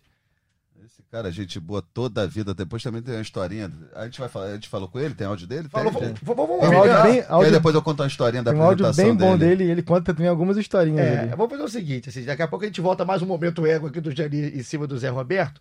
É, fique, o Zé Roberto vai falar pra caramba agora, tá? O Zé Roberto, mas vale a pena, porque são histórias da época, histórias que o Zé Roberto conta do pessoal da base, com o Ronaldo Angelim e também o que significou pra ele esse título em 2009. Vamos escutar o Zé Roberto. Fala, Cauê, vou te mandar o áudio aí, te contar um, um pouquinho da história daquele grupo de 2009 que realmente foi um dos melhores grupos que eu tive a- o prazer de trabalhar, que todo mundo convivia e se respeitava muito. E tenho algumas histórias muito engraçadas. Vou te contar uma história aí do, dos meninos mais novos, né, que era que eu que eu, que eu que apelidei de os menudos, que era o Eric Flores, o Williams, o Wellington, zagueiro, o Everton meia e o Everton Silva, né, o lateral. E toda vez que tinha uma folga, eles vinham até mim pediam, né, me apelidaram de patrão, e pedia para mim é, falar com, com o Isaías Tinoco, que era o diretor, para poder liberar, que eles, que eles iam dar uma saidinha, que eu gostava de baile funk. Então eu que sempre que tinha que pedir, né, para avisar que eles iam eles iam curtir um, a folga. E assim, e, e, e- e toda, e, todo- toda vez quando voltava no treino seguinte, né, eles me, me passar tudo que tinha acontecido. Só que o Isaías, como muito rodado, já sabia de tudo que tinha acontecido, aonde eles tinham e tudo que já tinham feito, né? Então, assim, era um grupo muito bacana e, e por ser muito jovens também, era uma galera muito fácil de conviver e respeitava muito, né? O Angelim tem uma história dele que o Angelim comprou um carro naquele ano, muito engraçado que ele comprou um carro naquele ano, é, um carro zero, né? E ele namorou esse carro por muito tempo tal, e comprou o carro. E só que ele morava em Copacabana. A gente treinava é, muito no Ninho do Urubu já naquele ano e de vez em quando na Gávea, né? Ficava uma distância considerável para ele. E aí ele deu uma semana que ele comprou esse carro, ele, ele me, me chamou um dia para conversar, disse que desesperado porque o carro bebia muita gasolina. Porque o Angelim sempre foi um pouquinho pão duro, né? O Angelim foi muito. sempre foi muito mão, mão fechada. E aí a gente começou a dar risada, eu falei, pô, Angelim, mas como, pô, tu, tu sempre quis esse carro e tal. E agora você tá reclamando por causa da gasolina, cara, que tá bebendo muito. Ele, não, não, mas eu não aguento não. É muito longe de Copacabana para pro Ninho do Urubu. Eu não tô aguentando não, esse carro bebe muito, eu vou entregar o carro. Eu falei, mas, mas como é que você vai entregar o carro? Você já pagou o carro, a concessionária não, não aceita devolução. Né? Não, eu vou lá, macho. Eu vou lá, vou devolver esse carro. E aí ele ficou muito bravo com esse carro, mas é, pelo conselho não conseguiu, não conseguiu devolver o carro não. Mas assim, resumindo, é, é, era um grupo maravilhoso de trabalhar. é, a gente sente muita falta, né? Eu particularmente sinto muita falta, principalmente daquele grupo que foi um ano maravilhoso nas nossas vidas. Todo mundo se dava muito bem, a gente estava sempre junto, somente em concentração, é, quando a gente estava de folga, procurar sempre estar todo mundo mu- é, sempre unido. Né? E, e o pessoal se respeitava muito, né? Em relação ao profission- ao profissionalismo, né? Foi, acho que o título brasileiro veio para coroar aquele grupo pelo por tudo que ele se dedicou, né? porque você tinha Petkovic, Adriano, mas é, Léo Moura, pessoas que conheciam o Flamengo como, como poucos da gente estava no grupo ali, mas que Kleberson e tal, mas todo mundo se respeitava muito, todo mundo é, procurou ver a importância que era ser campeão brasileiro pelo Flamengo depois de tanto tempo, né?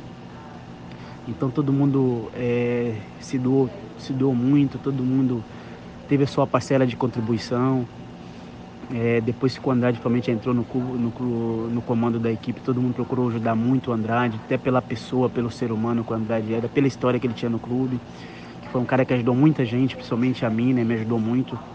Depois da entrada do, do Andrade no comando técnico do Flamengo, foi que eu cresci de produção, foi com, foi com ele que eu voltei a jogar, até porque eu não, eu eu, eu não estava jogando muito é, com o Cuca, né? Não estava passando uma fase tecnicamente muito boa. Então o Andrade me deu toda a confiança, junto com o Marcos Braz, que, que assumiu também ali o comando da equipe, né? A direção da equipe. E passou toda a confiança que tinha no meu futebol. E era um grupo muito fácil de trabalhar. Acho que todo mundo, todo mundo viu a importância que era ser campeão brasileiro pelo Flamengo, fazer a história pelo clube depois de tanto tempo. E um grupo de muita qualidade, de muitos jogadores jovens, mas todo mundo, todo mundo muito ciente do, da importância que era jogar pelo Flamengo, que era ser campeão brasileiro pelo Flamengo depois de tantos anos. Então, assim, eu só tenho que agradecer pelo, pelo ano maravilhoso que eu tive em 2009. E, e sem dúvida é um título que vai ficar marcado profissionalmente, na minha vida pessoal, é, com muito carinho o resto da minha vida. Então eu tenho muito orgulho daquele ano, desse título brasileiro. E a convivência com, com esse grupo era maravilhosa, então só tenho coisas boas. E a gente está sempre, sempre se falando quando a gente se encontra aqui, está sempre falando, sempre dando risada, porque é muita história, cara. Então, assim, foi um ano maravilhoso.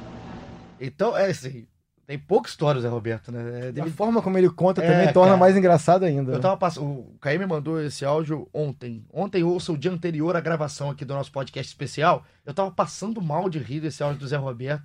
Porque eu imaginei, assim, a relação dele, né, do Zé Roberto com a base, o carro do Angelim, o carro do Angelim que o Angelim quer devolver. Ô macho. o, macho, eu não quero pagar isso não, macho. O Angelim quer devolver porque a gasolina tava cara. Então o Zé Roberto é um grande barato, né, Angelim? É, uma figura, assim, é, na, ele foi apresentado na Granja Comaria. O Flamengo tava lá numa intertemporada. Uma história legal. É, um conhecido meu, torcedor rubro-negro, lá do Chapéu Mangueira, na favela aqui no, no Rio de Janeiro, rubro-negro fanático, ele perguntou, pô, será que a gente consegue ir, eu, eu e um sobrinho, na apresentação do Zé Roberto? Eu falei, pô, vou falar aqui, falei com o Isaías Tinoco, na época lá trabalhando, liberaram, né? Que a relação era diferente. Eles subiram de camisa, estava chovendo no dia da apresentação do Zé Roberto, subiram de moto a, granja, é, a serra, tudo. Tá? Chegaram lá, o que, que aconteceu? É, entraram, tiraram foto com todos os jogadores. O Kleber Leite, que é sempre um cara bom de marketing e tudo, chamou os dois, eram os únicos dois torcedores, chamou os dois e entregaram a camisa 10 para ele. Tu imagina? Esse cara tá me devendo. Eu tô botando um pouco mortadela até hoje lá na padaria do Leme, né? Mas foi muito bacana. Que foi capa de tudo quanto é jornal, é, televisão, tudo. Os caras que foram des despretensiosos viraram personagem da apresentação do Zé Roberto. Isso foi bacana e também me chamou a atenção. Chegou com popogê. Amigo. Ah. Amigos. Eu adoro o Zé Roberto, aquele cara coração. Vocês ouviram aí no, no áudio dele, na declaração dele, mas rapaz, tinha uma facilidade para engordar gostava de tomar um negócio, isso não é problema, mas Todos nós bunda. gostamos, né? Eu lembro. Era da, uma bunda daquela. O time treinando num dos campos da Granja com Maria, ele já ah. chegou fazendo aquele trabalho à parte. Rapaz. rapaz. Mulher melancia, Zé Que Roberto. bagagem. Agora vamos começar aqui a colocar a galera, porque vamos dar só uma pausa no nosso, na nossa linha do tempo, que a gente já tá indo pra reta final já do campeonato e ainda tem muita coisa para falar, porque é um campeonato que o Flamengo acaba decidindo no final. É ali que realmente o campeonato aparece. Mas tem muita gente participando, a gente não pode deixar de fora. Tiago Balbino um abraço para você. Ele fala várias coisas marcantes, mas eu vou colocar uma só. Primeiro que ele fala que o Zé Roberto tá jogando bola, o jogo contra o Palmeiras, o jogo contra o Galo, enfim, várias coisas ele vai colocando. Só que ele lembra do jogo final. Olha a história aqui do Thiago Balbino. Ele, falou, ele falou que saiu na Rádio Globo no sábado à noite que ia vender mais 5 mil ingressos que foram encontrados ali para a final. E aí ele foi para a porta do Maracanã, achando que ele ia conseguir o ingresso e era correria, bala de borracha da polícia, e ele acabou tendo que, teve que dividir um papelão com a amiga que ele conheceu na hora. Ele dormiu lá com a amiga no papelão, e mais correria da polícia, ele não conseguiu o ingresso Não conseguiu, então ele não viu o jogo. E essa final. amiga virou esposa. A gente não sei, né? Eu não vou colocar o Thiago Balbino aqui numa, numa fria, mas tomara que a amiga tenha sido depois uma amizade duradoura. E ele é aquele que coloca o Denis, do Denis Marques também. Ó. Cabe falar que mais aventureiro que isso era ver o Denis Marques entrando em campo. Um abraço pro Tiagão. Sabe quem tá aqui? Vodka ou água de coco, pra mim tanto faz. Que deve ser quase 2009. assim. Virou meu amigo, toda hora me manda arroba lá. Naldinho? ele. É, tá ganhando seguidor nas nossas custas. É, ele. seu safado, seu canalha. Naldo Jesus, o Afrobege. O Nunca nosso... esquecendo que o Naldo viu a final da. Foi Libertadores? Qual o final que ele viu? Algum jogo que Não, ele viu com a 5 a 0, não. bibliotecária. É, sim. Acho que foi o do Grêmio. É o 5x0 no Grêmio, ele viu metade com a E a bibliotecária. metade na na van. van. que ano, hein? Que ano do nosso grande Quero Naldo. saber onde que ele viu a final. Depois responde pra gente É, aí, Rinaldo. Manda pra gente, seu safado. Ele fala aqui, ó. Angelim e Imperador eram até pouco tempo as únicas referências de ídolo que ele viu jogar. Por tudo que o magro de aço passou até chegar à redenção, ficou pra, para o Naldo, né? Sendo o maior marco do título em 2009. A gente vai falar muito do Angelim daqui a pouco. O Angelim vai ser um personagem aqui. E ele falou que o Angelim tá sempre por lá, em Ubá, mas nunca o encontrou. Marcos Lourenço, ele falou que o jogo contra o Corinthians deu aquela animada em quem tava desacreditadão. Ele lembra que não teve muita reação com o gol, só conseguia chorar. Um abraço aqui pro nosso grande Marcão. This is end. This is the end. Agora aqui é o nome do Pablo. This is the end. Aí é o momento musical, The Rapaz, Doors. This The is the end. Rapaz. Essas horas, essas horas aqui dá vontade de chorar. Eu tô suado no momento aqui no nosso amplo estúdio de gravação. O This is the End, que é o Pablo, fala que no jogo contra o Palmeiras ele estava no aeroporto de São Paulo, em Congonhas, que lembra de gritar feito um louco no segundo gol, achou que fosse apanhado dos paulistas. Campanha foi a coisa mais doida. O Flamengo só assumiu a liderança na penúltima rodada. Aí fazem amizade aqui. O Igor pergunta se ele vai no jogo hoje. Legal, viram amigos aqui também na nossa rede social. Mas colocar mais uns dois aqui. O Ezequiel fala que esse Flamengo 2 a 1 que a gente acabou de falar em cima do São Paulo, teve quase de tudo, que saiu perdendo, gol pênalti anulado, o passe pro Zé Roberto, virada do Flamengo, que ali tricampeão brasileiro, é, atual tricampeão brasileiro, que era o São Paulo, né? Então foi um jogo muito marcante para ele. E pro Jorge Calandrini, tô colocando ele por último, porque já fazendo um gancho, dois jogos. O jogo contra o Goiás, um 0 a 0 no Maracanã, que foi feito para ser uma festa. Ducha a- de água fria, né? uma ducha de água fria, porque o Flamengo não consegue. Ele tinha certeza que o Flamengo ia ganhar e quase empatou, né? E quando empatou, ele chorou, pensando que deu merda. Mas depois é aquele jogo contra o Grêmio, é o que ele deixa no final como inesquecível. Então a participação da galera é sempre bom, né, Caio? Pessoal sempre aqui com a gente. Bom lembrar, lembrar momentos marcantes. O, o legal é isso, assim, é por muitos e muitos anos, até que chegasse esse time atual, que a gente, enfim, que tá na história, tudo, tudo que a gente tem vivido. Esse time de 2009 foi a referência de Flamengo para uma geração inteira, né, Janir? Tipo, não só o Adriano, como ele fala aí, como a, a dupla de laterais, Léo Moura e Juan, foi muito marcante por muitos anos, o Angelim, o próprio meio-campo ali, não vou dizer que são ídolos, mas o Toró foi muito importante por muito tempo, o Ayrton, o Williams que chegou depois, enfim. É, por muitos e muitos anos, por 10 anos, a gente pode falar. Sim. Esse time foi a referência de uma geração. Com certeza. E assim, muita gente lembra. Tem muita história aqui, a gente não pode colocar todo mundo, mas é muita história legal que as pessoas guardam, né? E fica marcado mesmo. E como o pessoal agora vai ficar marcado em 2019 nesse time fantástico que o Flamengo fez. Vamos continuar passando. Eu queria mais. Tem mais momento ego aí pra gente passar? Momento ego. Ih. No final, na reta final do campeonato, amigo, Chegamos nela. o Marcos Braz tinha que contornar até bagulho pessoal, meu irmão. O que que é? Tinha um jogador disso. que tava namorando, Ih, tava namorando, pá, firme e forte, o caramba. E terminou. Calma que tá lá, vai, não vai, vai, não vai. Rapaz, tô acreditando que o outro veio e vral. Que isso? Pegou a ex-mulher do cara e ainda ficava falando lá dentro assim, pô, ninguém mandou se lança muito ataque, toma bola nas costas. Rapaz. Meu Deus, Ah, você não falou rapaz, isso. Tu, ima- tu imagina, aí já tinha pouco problema pra resolver. Era, era dinheiro, era questão. O Marcos Braz ainda teve que ser ali. É, é? Intermediário, Dr. Rich, aquele. Rapaz. aquele Márcia Goldschmidt. É, o Will Smith, né? Eu gostei do Conselheiro Amoroso. Rapaz, mas isso a gente fala brincando, mas é engra- engraçado que foi um caso assim de. de, de- a gente fala momento ego, mas que teve reflexo, cara. pra São dois- caramba. Pô, eu vou olhar, vou passar a bola pro cara? Eu não passaria, não, irmão. Rapaz, então bola nas costas aí no Flamengo, naquela campanha de 2009. Esse eu gostei. Esse momento ego é daqueles que eu gosto. Momento ego bom e canalha aqui do Janir Júnior. Tem mais um jogo que eu coloquei aqui na, na, na lista né, de jogos importantes. O jogo contra o Atlético Mineiro, um 3x1 no Mineirão, E aí, de novo, o nome do Pet, né? Porque o Pet faz um gol olímpico nesse jogo, né, Caio? Faz um gol olímpico, segundo gol olímpico. Acho que esse já foi depois daquele Foi jogo segundo, foi contra o. Palmeiras. É, Pet mais uma vez sendo decisivo. Por isso que eu falo assim, o Adriano, ele pelo tamanho dele, ele acaba concentrando muitas atenções. Mas se a gente for olhar pontualmente, o Pet foi, É. foi muito importante assim naquela campanha. Ele faz um gol olímpico, depois ele é, depois tem um gol do Maldonado. Que é o primeiro gol do Maldonado com a camisa do Flamengo, né? Se bobear, o único gol do Maldonado com a camisa do Flamengo e Flamengo. Palmeiras, desculpa que eu Não, perdi. o- Flamengo e Atlético Mineiro. Ah, Flamengo e Atlético Mineiro, tá? Porque depois tem outro que o Flamengo e Palmeiras que o Pet mete gol ali. Então, é antes. Ah, eu, tá, porque eu tá, queria tá. colocar esse jogo contra Então o Palmeiras. lá. O jogo é Organiza essa porra aí. Então, não, é porque eu, eu tenho esse 3x1. Porque ele era muito jovem e Tem tal. esse 3x1 do Flamengo na 34 rodada. Só que o jogo que pra mim marca muito é Ah, então Flamengo. tu falou do jogo do Atlético pra voltar É, atrás. não, então, eu falei do Atlético porque ele vai ser a narração do Luiz Roberto, porque o nosso parceiro Luiz Roberto sempre aqui também nos ajudando.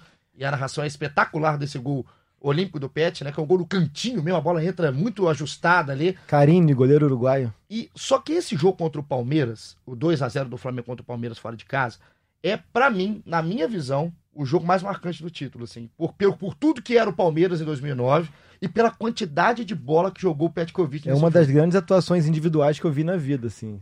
E a primeira moralzona que o Pet me deu. É A gente tá contando um pouco É. aqui. Do, Schanir! É, do, do lado de cá. O que acontece? Eu tava em São Paulo, tu acredita? Não pra fazer o jogo do Flamengo, pra Fórmula 1. No mesmo dia teve Fórmula 1. E a Fórmula 1 vai até o final da tarde. Eu não fui ao jogo. Mas o que aconteceu? Depois que o Pet se tornou um personagem, consegui fazer um contato. Encontrei no restaurante lá. Pô, restaurante, eu não tinha nem roupa pra entrar no restaurante. Eu fui lá porque fui entrevistar o Pet. Mas ele bem à vontade, tomando a cervejinha, pô, você imagina. Eu fui lá fazer uma coisa, ele acabou que me recebeu num momento de intimidade dele, no restaurante. Deu uma matéria super legal, que ele já estava pensando em descansar depois do, do campeonato, mesmo o campeonato ainda estando naquele sanhaço. Morro de São Paulo, que eu acho que ele tem casa, não é isso? Que ele adora, acho que é isso. Ou seja, o Pet ali começou a estreitar e era o cara, assim. Nesse dia no restaurante, você via, assim, a galera de São Paulo cercando ele, ele atendendo todo mundo, baldinho de cerveja. Pô, do cacete, ainda rendeu uma matéria. Fui fazer uma coisa, Pet me obrigou a trabalhar até 10 horas da noite, mas Tomou uma geladinha. eu já tinha começado, já tinha aberto os trabalhos, pô. Daqui a pouco ah, o Pet vai te atender. Porra, joguei cerveja pra cima e tudo. Depois até acabei brindando uma lá, não paguei também não. Joguei lá no balde, mas foi bem bacana. Esse jogo aí, pra mim, também é muito importante pra, pra campanha. Tem algum jogo que seja o maior jogo da campanha? É óbvio que o jogo do título é muito legal, mas tem Depende sido do jogo... conceito de maior, né? É isso que eu falo. Tem jogos tão específicos do momento. Esse Flamengo e Palmeiras é um ali. É Flamengo e Corinthians é outro. O, meu- o meu é o Flamengo e Palmeiras, mas eu acho que cada um pensa de uma, de uma maneira, É, né? porque o que, assim, que é eu acho que a partir do momento que iniciou a arrancada e que, e que começou a, a projetar alguma coisa que inicialmente era G4, é, foi uma arrancada tão, tão impensável, onde toda partida era. aqui É o clichê, mas toda partida era uma final mesmo, assim. É, o Flamengo não tinha direito ao erro. Teve, teve até um vacilo contra o Barueri, que ali acharam muito que Tinha tudo espaço, tinha ido né? por, por água abaixo. Mas era, é, cada vitória foi muito importante é, pelo peso que ela tinha no momento, assim. Rapaz, é porque a gente tava olhando aqui, é, tem o jogo contra o Santos também. A gente não pode deixar de lembrar que é o jogo que tem um outro personagem, que é o Bruno. E aí, quando o Caí começou lá no início da campanha, né, no início da campanha, no caso do podcast, colocou 33%, 33%, 33%. É o Bruno, o outro personagem? É, o Bruno pra mim foi, foi tão importante quanto o Pet e quanto o Adriano, tanto que o desempate foi o 0,01% pro Pet. O Bruno tem esse jogo contra o Santos, onde ele fecha o gol, defende dois pênaltis do Ganso. Tem um jogo contra o Botafogo também, que é 1 a 0 gol do Adriano no Engenhão e no Newton Santos, perdão, e que ele também pega um pênalti do Lúcio Flávio. Ele tem momentos muito importantes nesse jogo contra o Palmeiras, ele faz muitas defesas também.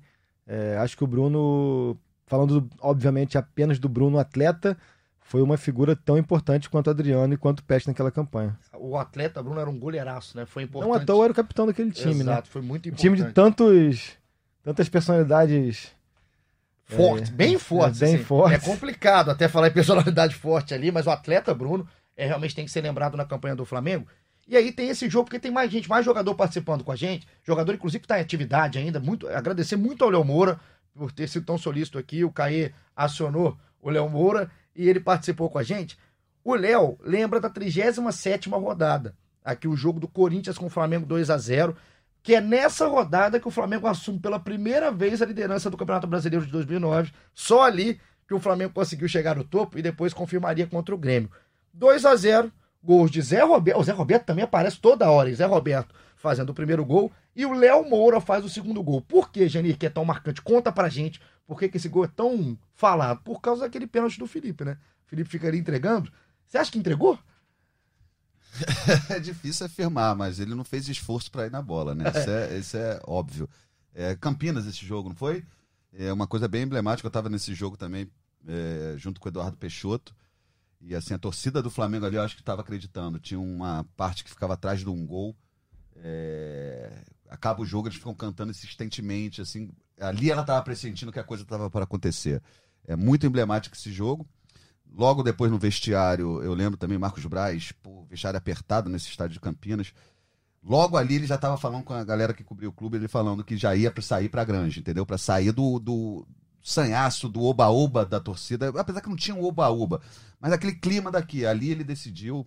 Lembro, esse vestiário era apertado, todo mundo suado, rapaz. Até isso é diferente, a gente em pé, trabalhando em pé. Mas ali ele decide tirar o time do, do Rio, o que é muito importante.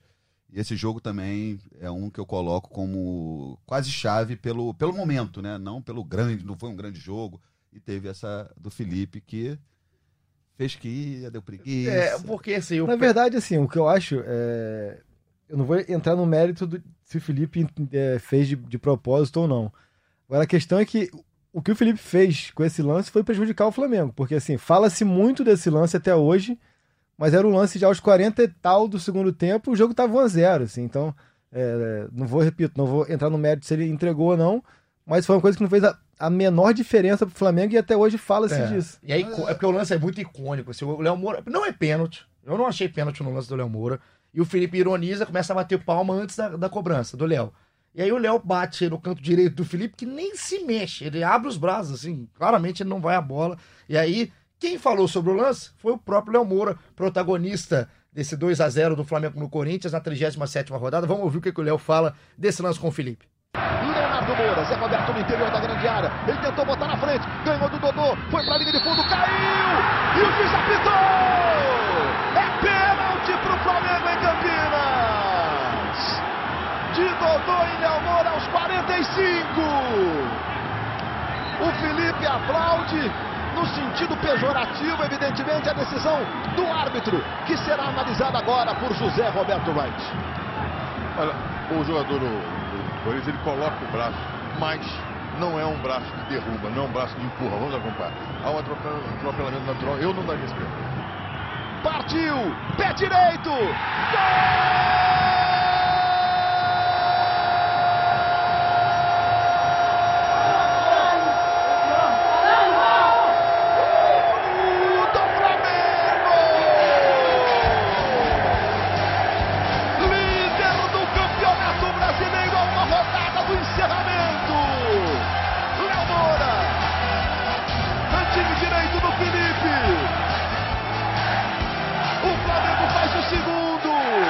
Aquele título de 2009 para aquele grupo pô, teve uma importância assim absurda, porque né, se vê bem durante o, o, o campeonato, mesmo próximo da reta final, assim, a gente estava bastante distante assim da, da primeira colocação, né? E aí o que nos deu né, mais confiança ainda foi depois da vitória do Corinthians, né, na próximo da reta final aí que que aí deu o fôlego né, necessário para que a gente ganhasse mais força ainda e fosse buscar o título, né, cara? Então, assim, pô, ter o último jogo é, como foi, dentro do Maracanã, lotado, é, decidindo né, com apoio da torcida, só dependendo do time naquela época. Então, assim, é um. Foi um título que, que foi muito marcante porque o Flamengo vinha de, né, de um longo ano aí sem, sem conquistar o título brasileiro. Então assim é. E hoje né, tá fazendo aí 10, 10 anos do, do hexacampeonato, então é um, é um momento de, de relembrar é, esse ótimo momento. Então, com relação ao pênalti, eu eu tenho o meu canto de, de batida e aquele, e aquele canto ali era o meu canto de, de confiança, de batida. Então, não sei o que, que o Felipe pensou na hora, se ele ia. Se ele achou que eu ia bater no meio do gol, ou, ou, ou se ele não quis pular. Mas aí já não, é, já não era culpa minha, mas eu, eu já estava na cabeça e definido onde que eu tinha que bater, que era né, no, no canto, naquele canto onde foi o pênalti, e eu já fui já só pensando nisso, né? E ter feito aquele gol ali foi, foi importante, foi marcante. Como falei, a partir daquele jogo ali que deu confiança ainda mais pro grupo em busca do, do título. Então tá o Léo contando a versão dele. É claro que o Léo ia falar, ah, entregou, e o que o Léo fala é legal, independente se ele entregou ou não, é, foi um gol importantíssimo naquela campanha. Agora, eu sei, antes da gente passar pro jogo decisivo, pra final, porque foi o personagem Ronaldo Angelim, também tem uma história muito bonita né, no Flamengo, escrito, uma página importantíssima nessa história de 2009 e também na história do clube. Eu sei que você tem momentos, Jani, para contar que é o momento com o Adriano, né? Aquele momento da, da queimadura. Ah, rapaz. Esse é. momento eu gosto de lembrar, cara. Como é que foi a questão quando o Adriano apareceu com aquela queimadura na então, perna? foi antes do jogo contra o Corinthians, né? Era, a gente estava com viagem para Campinas marcada. E era um dia à noite, assim, o ninho antigamente não tinha essa iluminação, também não tinha essa estrutura no ninho do urubu. A gente, a coletiva era em pé, perto dos vestiários e tudo, já estava bem escuro. E começou o zum, zum, zum de, de, de Adriano, Adriano viaja, Adriano viaja, por quê? Não sei. Até que alguém informou, não sei ao certo quem foi, que o Adriano tinha queimado o pé na lâmpada. Eu, minha primeira reação foi assim, pô, ele é morcego, tá dormindo de cabeça para baixo. e aí depois veio a versão que seria uma lâmpada de jardim. É, eu tinha um bom contato com o entorno do Adriano, esse dia tinha seguranças lá. E logo foi fácil descobrir que tinha sido numa moto. É, ele tinha o hábito de andar de moto na Vila Cruzeiro, queimou uma queimadura feia pra Dedéu. Então o clube apresentou. É, nesse dia, a gente já saiu no dia seguinte com a notícia da queimadura na moto e que ele estava fora do jogo com o Corinthians. E o Flamengo ainda não tinha afirmado nada se ele ia jogar, se não ia. E eu viajei para Campinas e teve uma coletiva aqui do Runco e do próprio Adriano, obviamente negou da, da questão da moto. A gente tinha todos as, os detalhes, a informação essa foi numa moto, é, e até depois o Isaías Chinoco, que era dirigente na época, um tempo depois ele chegou para mim, o, o Jani, o Isaías é, tem uma dicção engraçada, né? É, você estudou isocinética? Eu falei, eu não, estudei jornalismo. Aí ele perguntou, ah, como que o Adriano pode ter queimado o tornozelo que é do lado oposto da onde é o cano da moto. Aí, para mostrar que eu sabia o que era isso, eu nem publiquei, só mostrei para ele que eu sabia. Eu falei, pô, Isaías, se for uma BMW que vale 80 mil reais e tem dois canos, esse rapaz não tem jeito, né? é lógico que eles sabiam o verdadeiro motivo, mas isso virou uma questão ali na reta final. Depois o Adriano teve que fazer um rasgo na chuteira para conseguir jogar. E eu falo, pegando esse exemplo do Adriano, mas o próprio Pet também, se o Flamengo ali, se o campeonato tem mais um ou dois jogos, acho que o Flamengo não leva esse título. Chegou um time já no final ali em frangalhos. Esgotado, é. Esgotado, com o Adriano com esse problema, jogando no sacrifício ali. Ele jogou que a queimadura era feia pra caceta, cara. Mas aí teve esse adendo. Eu lembro que foi também manchete do jornal, alguma coisa assim, Adriano queima o filme, sei lá, queima o pé. De sim, jornal sim. popular. Mas foi bem interessante, foi um negócio que deu uma repercussão monstra e que depois ele tentou viajar para algum lugar com o Flamengo. Não sei se ele queria ir assistir o jogo do Corinthians, acho que o Braz que vetou na época. É, mas movimentou e deu mais uns cabelinhos brancos aqui, cara. Pro Braz hoje, esse elenco, então, é brincadeira Pô, de criança, né? É um elenco meigo. Pô, isso aqui, eu ir pra ele hoje, ele dorme Não, tranquilo. Vai dormir e, às 10, acorda às 8. E tem grande mérito. Ele segurou muitos momentos aquele elenco no braço. É só você ver a escalação, mesmo. Claro. É só fio desencapado. É isso que eu ia fazer agora. Vamos chegar aqui pro dia 6 de dezembro de 2009 chegando finalmente a Flamengo 2, Grêmio 1. Exatos 10 anos. Exatamente. No momento que você escutar esse podcast quando ele for ao ar, se você escutar no dia seguinte, já 10 anos e um dia, né? É, boa conta. Foi bem, foi rápido, se for, se for dois dias depois, 10 anos e. Dois dias. Exatamente. A gente é muito bom aqui na conta na matemática, então foi rápido aqui o Caí, porque o Jani fala de escalação, né? E o que muita gente falava, o Inter estava na briga pelo título também com o Flamengo, tinha o São Paulo ali no meio, enfim, mas era Inter e Flamengo mais.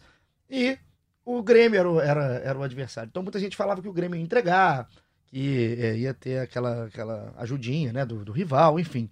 E o Grêmio entra com um time completamente diferente, né? Tá todo mundo já jogando para lá. Vou falar a escalação dos dois times que jogaram, porque às vezes a gente não lembra. Bruno, Léo Moura, David Braz, Ronaldo Angelim e Juan, Ayrton, Toró Williams e Pet, Zé Roberto e Adriano. Esse foi o time do Flamengo que entrou em campo. E olha o time do Grêmio que entrou em campo, rapaz. Era o Marcelo Groi na época, o Marcelo Groi. Completamente ainda desconhecido, né? Não, não era esse Marcelo Groi que foi campeão de Libertadores. Mário Fernandes, Léo, William Tiego e Fábio Santos. Adilson. Pela defesa, a gente sabe que era um timaço já, né? Exato, Mário Fernandes, Mário inclusive. Fernandes, Copa do Mundo. Marcelo Groi, ídolo do Grêmio histórico. Léo, ídolo do Cruzeiro histórico. E aí tinha uns. Aí, agora, olha Fábio. Santos, campeão do mundo por dois clubes. E tem o meio-campo agora. O Adilson, Túlio, aí Lúcio, Maílson, Douglas Costa e o Robertson. O Robertson. Bergson, não? Não, o Bergson entra no lugar do Robertson. O Robertson. Enf- Enfim, era um time completamente diferente do treinador Silas, que depois viria a treinar o Flamengo. O ponto desse time aí, chave pro Flamengo ganhar, tava no meio-campo do, do Grêmio. É, mas qual Túlio. ponto? É, mas o Túlio, ele que tava, deu a vida. Deu, deu. É, dos jogadores que eu, que eu vejo, assim, que a gente convive, trabalha junto, o Túlio é o cara que eu via ter mais implicância, não gostar do Flamengo. Se você pegar o tape ou o jogo todo, você vê que ele joga a fera, cara. Esse aí, até por causa de episódios com o Botafogo, tudo, ele queria, acho que mais ver o Flamengo se ferrar do que o Eu próprio. lembro de uma matéria, eu acho, da revista Placar, onde o Túlio contou que. é, Ah. contava para as filhas dele que no castelo vivia uma bruxa muito má de Isso. nome Flamengo. É, é nesse Que gra- nível. grande canalha também, É. né? Agora, o que, o que eu queria, antes do jogo, que o jogo em si a gente já sabe, né? A gente já viu milhares de vezes, já viu e reviu o gol do Angelim. Mas o que eu queria saber, Jane, você cobriu o jogo, né? Cobrir, cobrir. Como é que foi o, o- essa cobertura? Como é que foi esse dia de cobertura pra você? Eu te pergunto isso, porque é, em 2019, a que está vivendo, a gente vai sempre lembrar, né? O Caê tava lá em Lima, é, na Libertadores, a gente fazendo retaguarda, fazendo a festa na Presidente Vargas. A gente vai lembrar desses momentos, a gente vai lembrar tanto do pré quanto do pós. Como é que foi pra você o pré-jogo desse É, dia? Acho assim, é, como eu falei do time que já estava assim no, no, no limite, acho que até a própria imprensa foi uma cobertura muito desgastante. E na verdade o time e a galera que estava junto com o time, a gente volta sábado, véspera do jogo de Teresópolis. Eu lembro que eu peguei o carro, fui dar uma volta no Maracanã, rodar o Maracanã só por imaginar o que poderia acontecer no dia seguinte. E como a gente falou que era muito mais aberto, a relação era muito mais estreita. É, no dia seguinte de manhã eu já estava no Hotel Windsor, na Barra da Tijuca, onde o Flamengo concentrava. Era isso? Era, era. É, para acompanhar a ida deles ao estádio. Só que naquela época a gente ficava na, no saguão do hotel, pô, às 5, 6 horas mais tarde ia ser campeão brasileiro. O Andrade estava lá conversando, passava jogador, chegava na resenha, aquele clima, contato com o torcedor. E de lá a gente foi acompanhando o, o ônibus do, do Flamengo até o Maracanã. Chegando foi aquela história que todo mundo já sabe, mas assim, o lado que as pessoas não veem é que o Flamengo é campeão, dá alegria a milhões, mas dá, muito trabalho a alguns também. Que ali depois o pós-jogo se estende, a gente já vendo uma cobertura de uma semana pesada. Esse jogo, depois é, tem aquela entrada no gramado, tem até um vídeo aí que volta meu amigo internauta manda que eu tô de papagaio de pirata do Adriano. Já vi direto. Foi um cara que eu cerquei muito, o Adriano e o Pet. E um dia que, de trabalho que só acabou no, no dia seguinte. Qual foi a festa lá? Teve festa? Eu não tô lembrado do lugar, teve. Eu até evitei de dar uma coisa que é praxe, É. é, fazer aquela camisa é, comemorativa, né? que Hexa na raça, cara? É, Hexa na raça foi essa, a gente soube um pouco antes. Obviamente, a galera no- do que cobriu o clube não vazou é, essa camisa, não tinha nem porquê. E eu lembro dessa camisa. A teve- festa, exatamente, eu não lembro. Não sei se foi Teve uma festa na casa do Adriano. Teve uma do Adriano. A festa desse título foi meio Muita gente- muita gente foi nem foi. na casa, foi no Fazenda Clube Marapendi. Isso, isso. Na Barra, porque era junto com alguma coisa da Joana. Ou seja, eu lembro que poucas pessoas foram na festa oficial. Sandra de Sá, Gabriel Pensador, esses aí sempre estão. Estão e todas. E foi no plataforma mesmo. No Tinha plataforma. alguns, eu lembro do. Acho que Marcelo Lomba, pode ser Lomba, o Léo Moura tava nessa festa. E aí os passa-fome da imprensa, né, É. meu irmão? Car... Roeram o osso o ano todo. Quando botaram aquela carninha da Meu Deus, plataforma. Quando veio o filé de mignon. Não, aí foi essa cobertura toda e não parou, né? Que aí teve o pós, depois começa uma, uma loucura que o Andrade mandando letra pro Braz, que não sabia se ia renovar o contrato dele, Adriano sumido. Até a cobertura do título do Flamengo 2009 nunca se restringiu só às quatro linhas. E aí não é momento ego ou fofoca. É porque o que os caras faziam fora de campo muitas vezes tinha um reflexo dentro. Pô, mas que legal, cara. Então, que... campeão- foram campeões, foram beber e a gente se ferrando e cobrindo, continuando a cobrir. Mas foi bem legal, foi um dia assim, como profissional, muito marcante, é, de muito trabalho. E num jornal popular como era o Jornal Dia, um título do Flamengo assim tem um peso indescritível para a venda em si do jornal. Vende mais jornal é, comprovadamente. Claro que legal, cara. E Caê, dentro de campo, quis o destino, né? Que a história fosse escrita por dois zagueiros, né? Dois protagonistas completamente aleatórios, se a gente for parar pra pensar no roteiro que era o Flamengo em 2009. O David Braz, um garoto, em 2009 faz o gol. E depois o Angelino, cruzamento do Pet, que virou música da torcida, acaba fazendo esse gol que marca para 2009. O Angelino quase parou de jogar futebol, né? Teve quase a sua perna amputada.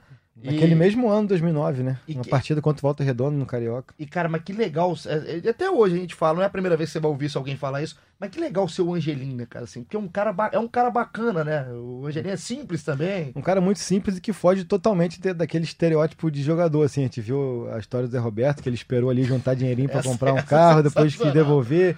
Ele era um cara que ia que ia para pro treino de sandalinha. Não, de... tem a cena dele depois do título, Acho que que foi o é Kiko Menezes que encontra com ele na na esquina. Gávea, na Gávea, de uh, uniformezinho no escuro esperando, uh, acho que uma Acho que a- carona. a Era o herói do, do título brasileiro, tava escuro, jogado lá, tadinho. É, porque o ônibus do, do clube levava do Windsor pro Maracanã e depois ele voltava pra Gávea, todo mundo descia na Exatamente. Gávea e ele ficou ali esperando a esposa ou um táxi.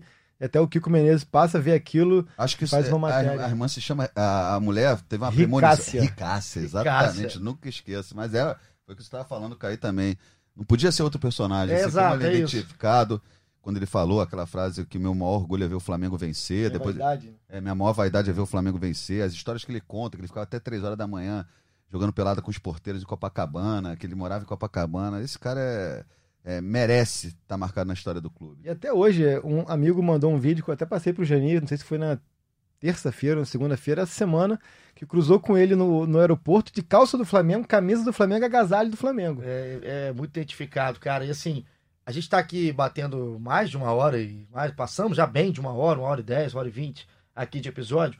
E como que é legal, né? Relembrar e acho que é jogador, talvez na época, e nem a gente quando cobre, tem a real importância, dá o real valor que tá acontecendo ali no dia, no dia 6. O Angelino não sabia o que que ia acontecer 10 anos depois, mas como é que é legal e como é que tem história, né? Porque teria é, episódio aqui para mais de duas horas se a gente quisesse ficar aqui falando e como que foi um campeonato marcante nessa história do Flamengo. E assim, só para que vocês tenham um pouco de noção, é, é importante para o Flamengo, é importante para o torcedor, foi importante para o Angelim, mas como é importante para o jornalista também.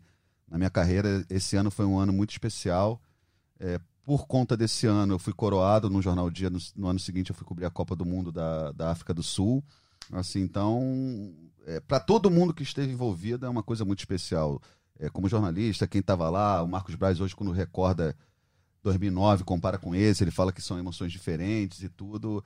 É, para a história, só que no caso do como do Flamengo não pode ser nunca tudo muito normal, é recheado de histórias. O que você falou aí, Momento Ego, aqui tem mais 200, é só um episódio só de Momento Ego. O outro só de, de namoricos, o outro...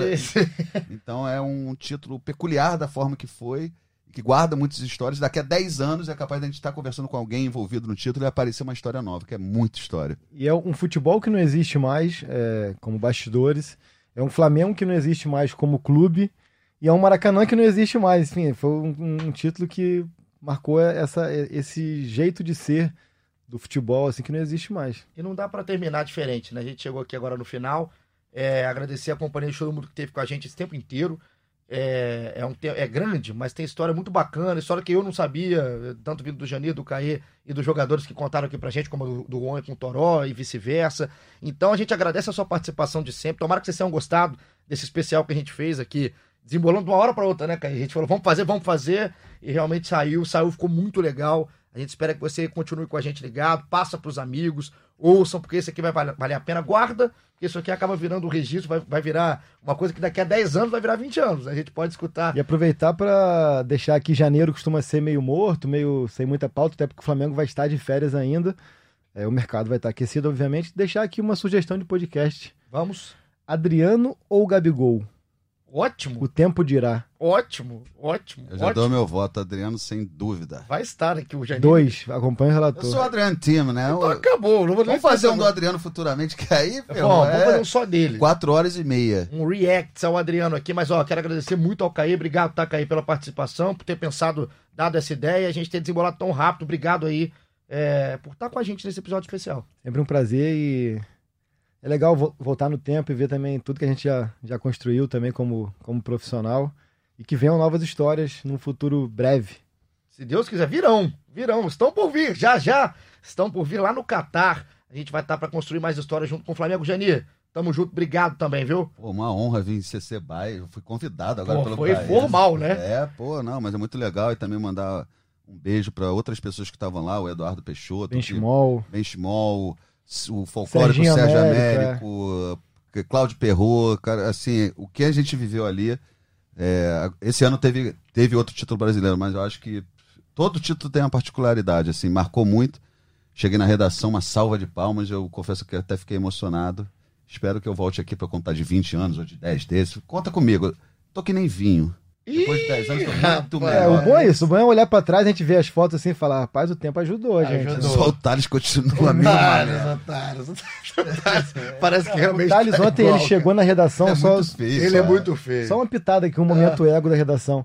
O Thales chegou na redação ontem. Eu não sei se ele tava preso em casa, com a boca costurada. Ele fez um podcast sozinho, parado, falando ali, cara. Aliás, o Thales tem que voltar aqui. Todo Thales- mundo botou o fone e tal, e ele falando, falando, falando. Thales é falando. o Thales Soares, que já participou com a gente aqui do podcast do Flamengo, mas no início ele tem que voltar. porque gosta Caçador de falar. resenha. Gosta de falar pra caramba. Então, muito obrigado pra você que esteve com a gente até agora. Vamos terminar com luxo. Vamos terminar com ele, Luiz Roberto. Ele narrou assim o cruzamento do Pet, o gol do Angelim no, no escanteio que o Pet cobrou. Não é? Exatamente. Quer, quer cantar no momento musical? O gol do Angelim, no escanteio que o Pet cobrou. É isso. Então, nesse clima, a gente vai É terminando do com a narração dele, Luiz Roberto, o gol de Angelim, o gol do título do Flamengo em 2009. Muito obrigado pela sua participação, pela sua companhia. Tamo junto. Até a próxima. Aquele abraço. Será que vai tentar aquela fechadinha para buscar o gol olímpico? Olha o Pet, levantou, Ronaldo Angelim! Do